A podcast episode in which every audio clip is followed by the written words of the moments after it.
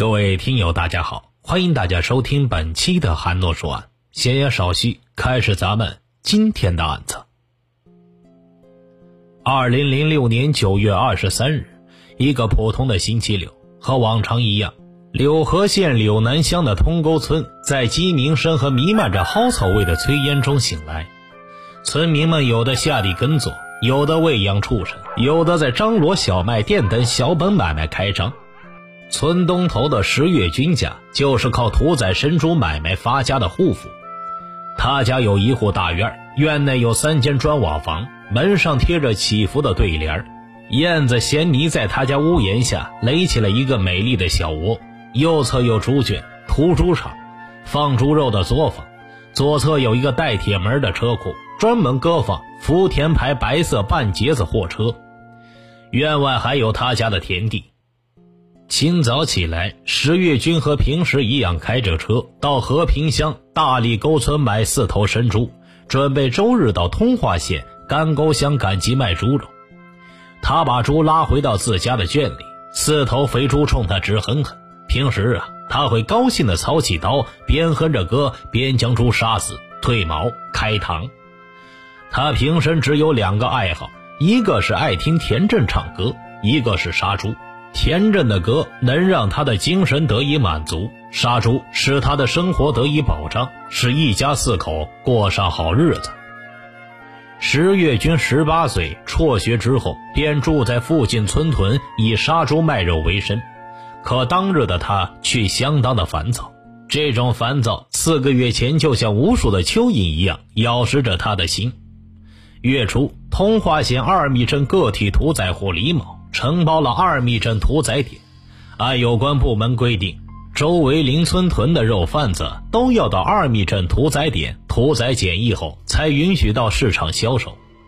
因到屠宰点杀猪需要交屠宰费和检疫费，一头猪总共要交六十三块钱。石月军心里不满，更令他不能接受的是李某这个人。用石月军的话说，李某经常要高收费，还欺负人。经过他盘剥一圈下来，一头猪也挣不了多少钱了。可是不去屠宰点屠宰，他又惹不起李某。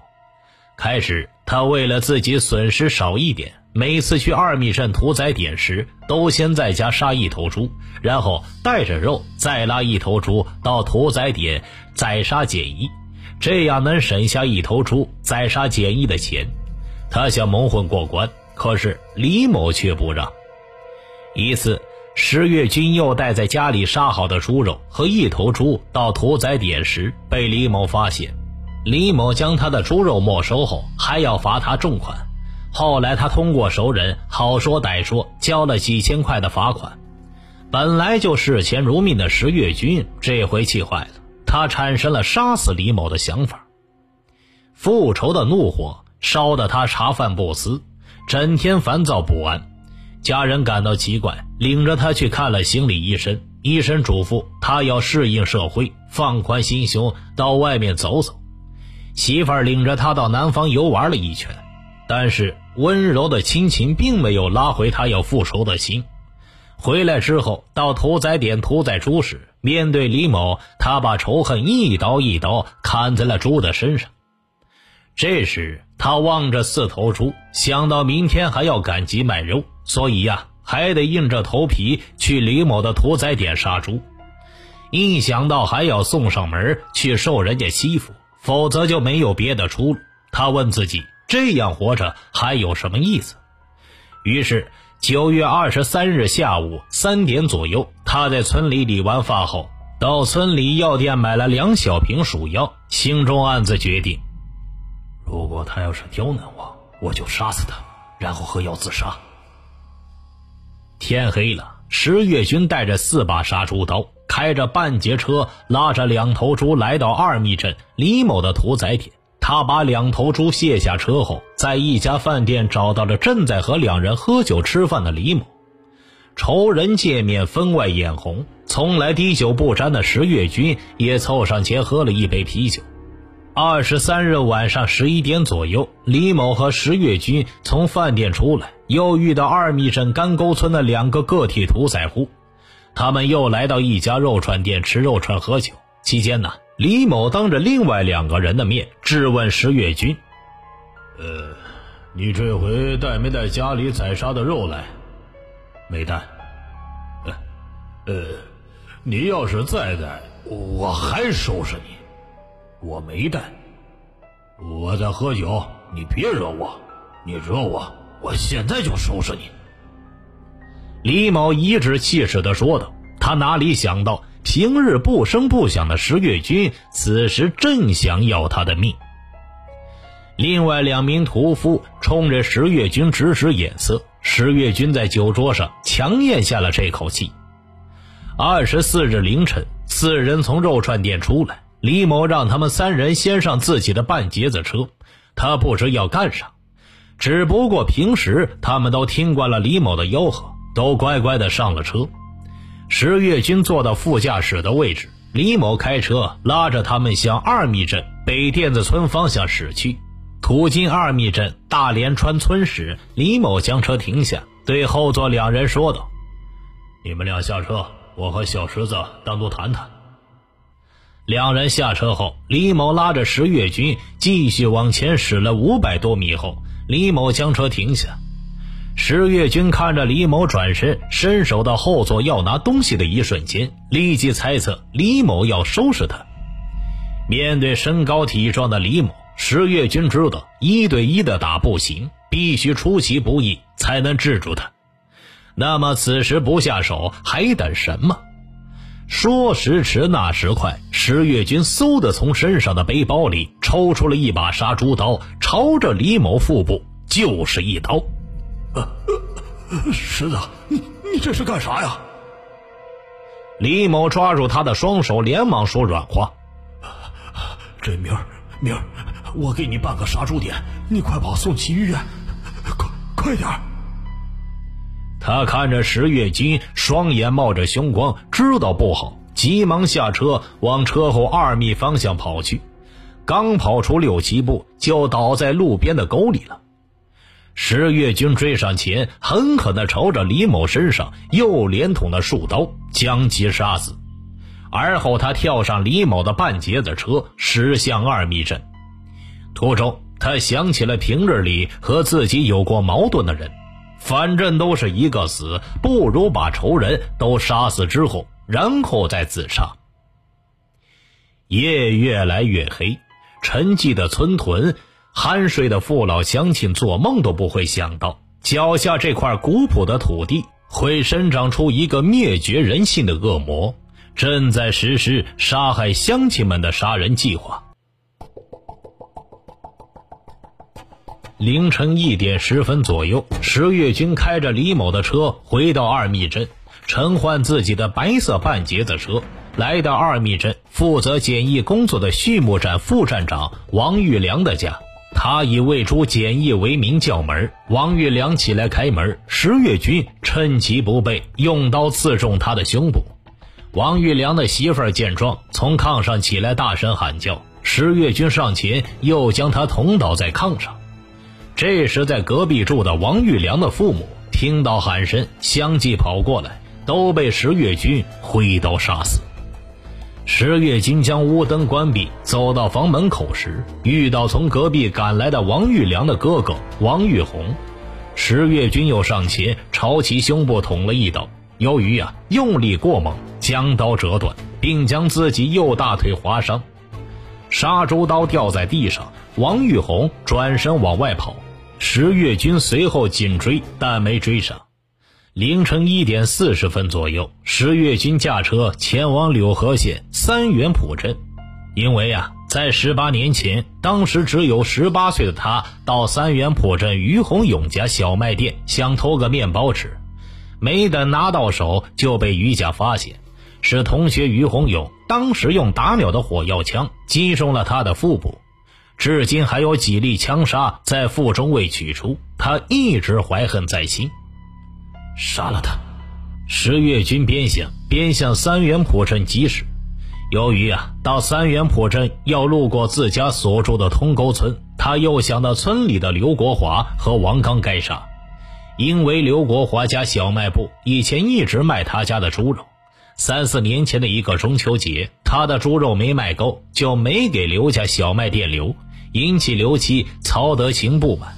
从此，刘家不进他的猪肉了。王刚呢，是因为以前帮他杀过猪，后来不帮了，赊了他四千多块钱的猪肉没还，这些他都怀恨在心。二十四日凌晨两点左右，他开车回到通沟村自家的门前。来到他侍弄得非常干净的小院他轻轻地打开一扇窗户。他知道妻子儿女都还在熟睡，这近在咫尺的幸福也未能浇灭他心中复仇的火焰。他回家呀，是要把兜内的三千元钱留给妻儿。他把钱放在了窗台上，迅速来到离家只有二十米远的刘国华家的小卖店。买了四袋面包，四瓶饮料，在刘国华送他出去的时候，他从兜里拿出杀猪刀，转身刺中刘国华的胸部。刘七曹德勤看见之后，惊恐地从炕上坐了起来。石月军窜上炕，照他身上连捅数刀。凌晨两点半左右，石月军来到王刚家，以求王刚帮助杀猪为名，骗其开门。趁王刚正在炕上穿裤子的时候，朝其腹部刺了一刀。王刚拼命顽抗，没被刺死。为抓紧时间去三元浦镇，石月军转身跑出屋外。凌晨三点左右，他来到三元浦镇于洪勇的家里，以在三元浦镇歌厅打仗把人捅坏了，想借点钱逃走为名，将门骗开。趁于洪勇不备，抽刀刺向其胸部。于洪勇边和他厮打边喊媳妇儿快跑，石月军又一刀刺向于洪勇的脖子，随后又把于洪勇摁倒在地，并将其掐死。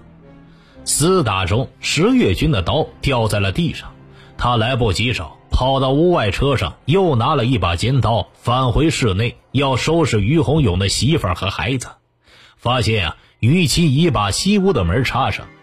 他用匕首将门玻璃砸碎，举刀向于七脸捅了几刀。听到于七在打电话报警，他把耽误时间被人抓住，迅速回到车上，开车往通沟村走。天渐渐的放亮了，石月军开车走到柳南乡金家店公路立交桥时，把车停了下来，掏出手机向相反的方向撇掉，然后把两小瓶的鼠药兑进了饮料里。继续驾车回到通沟村，把车停在村口的路边，在车后座拿出一件黄棉袄穿在身上，用一个车座套把面包、饮料、两把杀猪刀等物包上，在晨雾的掩护下钻进了通沟村南山玉米地里。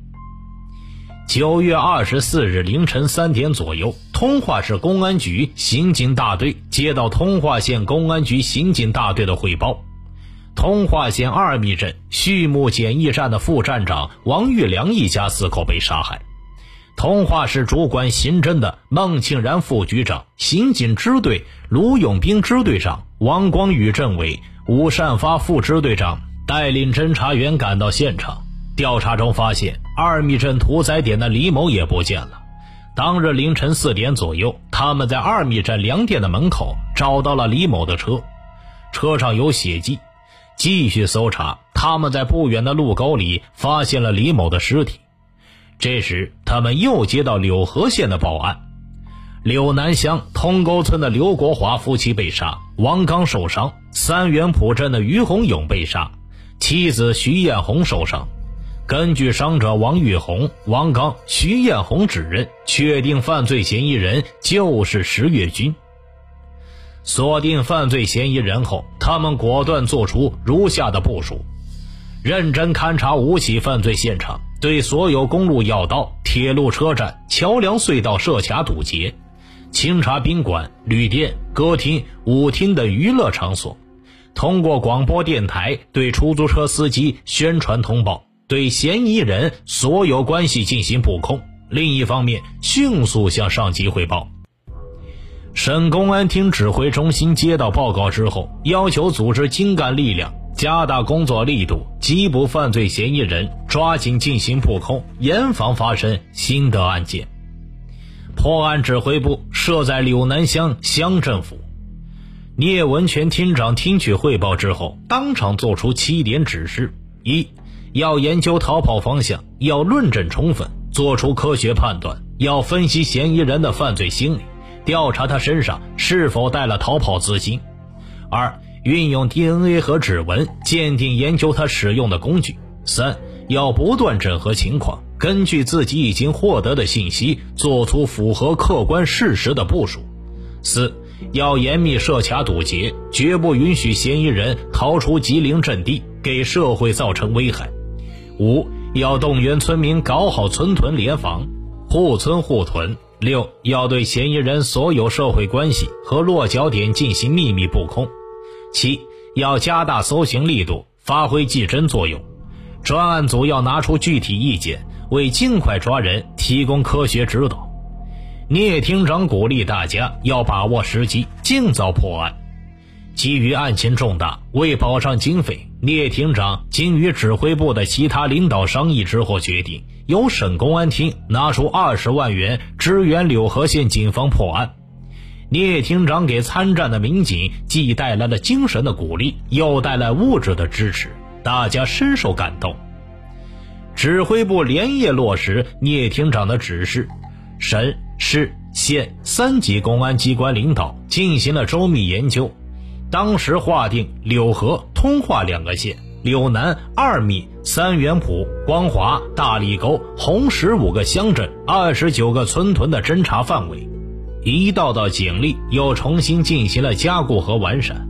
设卡组由柳河县公安局王云波局长负责，印制嫌疑人照片以及悬赏通告。广泛发放张贴，由柳河县公安局局长助理兼刑警大队长刘全武负责；犯罪嫌疑人十九个社会关系调查布控，由柳河县公安局政委杨海波、副局长邓万军、李万军、宋涛负责；现场勘查组由通化市公安局刑警支队支队长卢永斌、政委王光宇负责。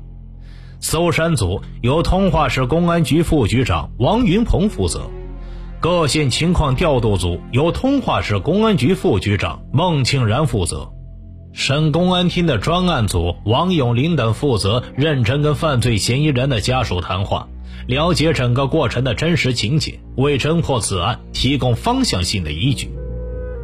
九月二十五日，带有犯罪嫌疑人照片的通告。广泛张贴在柳河县的城市、农村、大街小巷、文化娱乐场所以及交通要道，对提供抓捕线索的人公开悬赏十万元。各县市区、乡镇街、村屯层层召开通报会，发动群众自防联防，发现线索及时报告。省市县三级电视台全天候播出滚动字幕，广播电台和省内各家报社。分别刊发通缉令和嫌疑人的照片，以及悬赏十万元的消息。各个互联网都公布了犯罪嫌疑人的相关信息。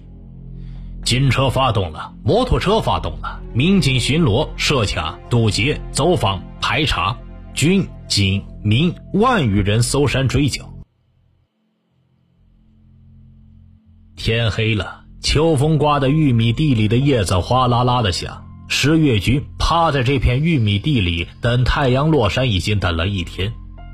饭量本来就大的他，已经把在杀刘国华时买的四袋面包吃光了，肚子也饿了。于是他悄悄走出玉米地，来到通沟村南沟里山上严红路家的空房。他见房门上锁，便将后窗撬开，钻入了屋内，然后把窗户在屋里用绳子绑好。他在这里足足待了两天。严家人由于听从了乡党委召开大会时强调的增强自防意识，这两天没敢上山，躲过了一劫。两天里，他把严家能吃的东西都吃了，连铁锹把、斧子把、镰刀把都给当柴火烧了。二十六日下午，他发现有人上来搜山，觉得这个住处不安全，但。他不想马上喝掉加鼠药的饮料，因为呀，他还有几个仇人没杀。九月二十七日六时许，他饥肠辘辘的出发了，沿山路来到南山孙红莲家的小房子，打算弄点吃的。来到小房子前，他发现孙红莲夫妻在家。这夫妻俩本来也应该像老严家那样躲过这两天再上山的，因为这期间公安机关已将防范工作深入到了每个村屯，防范意识已经家喻户晓。孙红莲的亲戚对记者说道：“哦，当时家里人也劝他们夫妻俩躲这几天再上山。”可这老两口啊，舍不得家里牛饿着，就上山了。这哪成想啊，和这杀人恶魔碰了个正着啊！那天，孙红莲也看到了石月军，慌忙中对他说道：“哎呀，你怎么这么糊涂啊？杀了这么多的人，你你想要拿啥？你你可别杀我呀！”哦，你这有吃的没？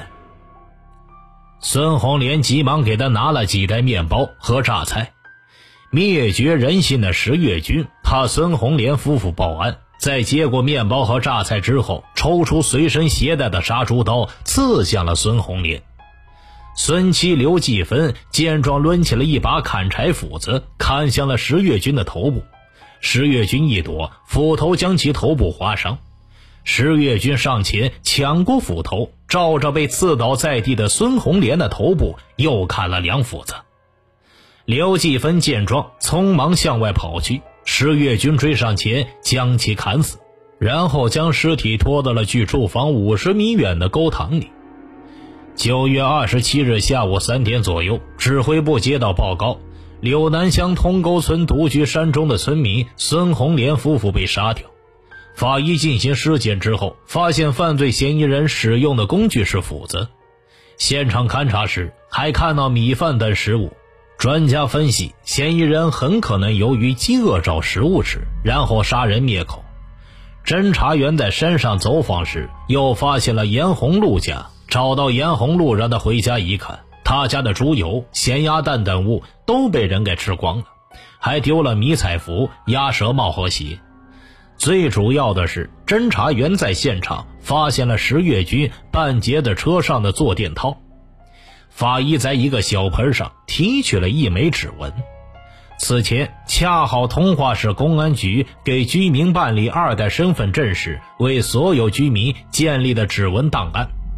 这枚指纹经检验，正是石月军所留，因此认定此案仍是石月军所为。指挥部决定并案侦查。由于呀，严红路家的炕还是热的，证明石月军并没有走远。于是，指挥官在附近重点区域划出了二百一十四平方公里的侦查范围。九月二十七日下午，聂文全厅长赶赴现场指挥部。在北京参加会议的史立夫厅长在会后连夜赶回长春。于九月二十八日凌晨赶赴现场指挥部，紧接着总指挥聂文全决定调兵遣将。武警吉林省总队总队长陈明乐亲自调动一千名武警精兵赴战，白山市、辽源市公安局各出动五百民警，分别由局长刘凤山、任建波带队应战。通化市公安局出动两千名警，梅河口市公安局出动三百多名警，长春市、吉林市公安局也提供了强有力的设备和人员支持。通化市委市政府组织动员民兵预备役和群众骨干，协助公安机关展开搜捕工作。一支由公安民警、武警官兵、民兵预备役和当地群众组成的一点二万余人的搜捕队伍，由李东泰、史立两位副厅长前线指挥，分别负责围捕和侦查指挥工作，进行了大面积拉网式搜山、设卡和蹲守。吉林省通信管理局、省移动、联通、通讯、卫通公司为案件侦破提供了通讯保障。一辆辆应急通讯车矗立在大山深处，昼夜工作，确保通讯网络畅通。九月二十八日下午四点，聂文全和通化市委高广斌书记组织召开由通化市各县市委书记参加的会议，对围捕工作作出部署，特别是对加强安全防范工作提出明确的要求。可是，此地山高林密，正值秋季。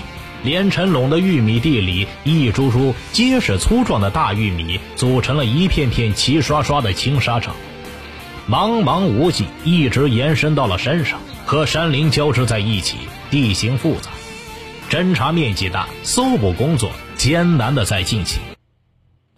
十月军自九月二十七日杀了孙红莲夫妇，从山上下来之后，本来打算再潜入通沟村去杀多年前打过他的一个村民，可是他发现公路上有警察、武警还有警犬。又看到各个路口都有人把守，觉得无法下手，只好顺原路回去。他沿着铁路和公路之间的大河走到吕家堡前的玉米地时，发现两辆警车从河床内驶过来。他吓得一头钻进了玉米地里，没敢再动。饿了他就掰生玉米吃，渴了他就喝沟里的水。九月二十九日凌晨三点左右。狗急跳墙的石月军翻墙窜入赵玉福家，想找点吃的也没找到，在玉米地里待的鞋都湿透了。他换上了在严红路家偷的鞋，躲在里边休息。当日五点左右，早起的赵玉福看到自家空房门前有一双陌生人的鞋，知道家里进来人了。他拿起个叉子走到空房前，石月军躲在暗处看见了赵玉福。趁其不备，挥起杀猪刀将其捅死。赵玉福的妻子管玉梅听见动静跑出屋，石月军回身将他刺死。这个时候，邻居刘金平持棒出来，一棒打在石月军的头上。杀红眼后的石月军向刘金平连捅了几刀，将其刺伤后，又将刚从屋里跑出来的赵家孙子赵金开杀死。这时，石月军觉得自己行踪已经彻底暴露，无法逃出警方的包围圈，便从背包里拿出了加了鼠药的饮料喝下，然后窜入吕家堡村南的玉米地。九月二十九日五时五十分，指挥部又接到报告：五时四十五分，柳南乡吕家堡村三名村民被十月军杀死，一人在搏斗中受伤。发现杀人恶魔石月军的踪迹后，指挥部总指挥聂文全立即命令组织力量展开集中围捕，缩小包围圈，疏散村民，并采取合围、追踪、搜查、设伏相结合的战术，全面展开缉捕行动。同时，对附近村民进行疏散，强化防范措施。当日中午十一点三十分，省委副书记唐宪强赶赴现场。代表省委书记王云坤、省长王明向全体参战公安民警、武警官兵表示亲切的慰问。九月二十九日十二点左右，武警战士排查到柳河县柳南乡吕家堡村通梅一级公路附近的玉米地时，突然发现一个人在玉米地里匍匐着。武警战士持枪上前核实，此人惊慌失措，起身逃跑。武警战士追出不到十米，将其擒获。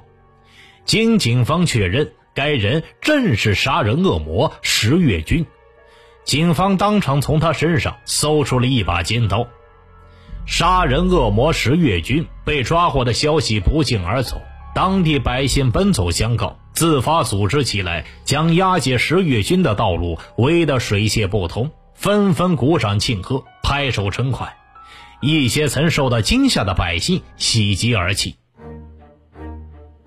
二零零六年十一月二十五日，吉林省通化市中级人民法院对石月军特大杀人案开庭审理，以故意杀人罪、抢劫罪数罪并罚，判处被告人石月军死刑，剥夺政治权利终身。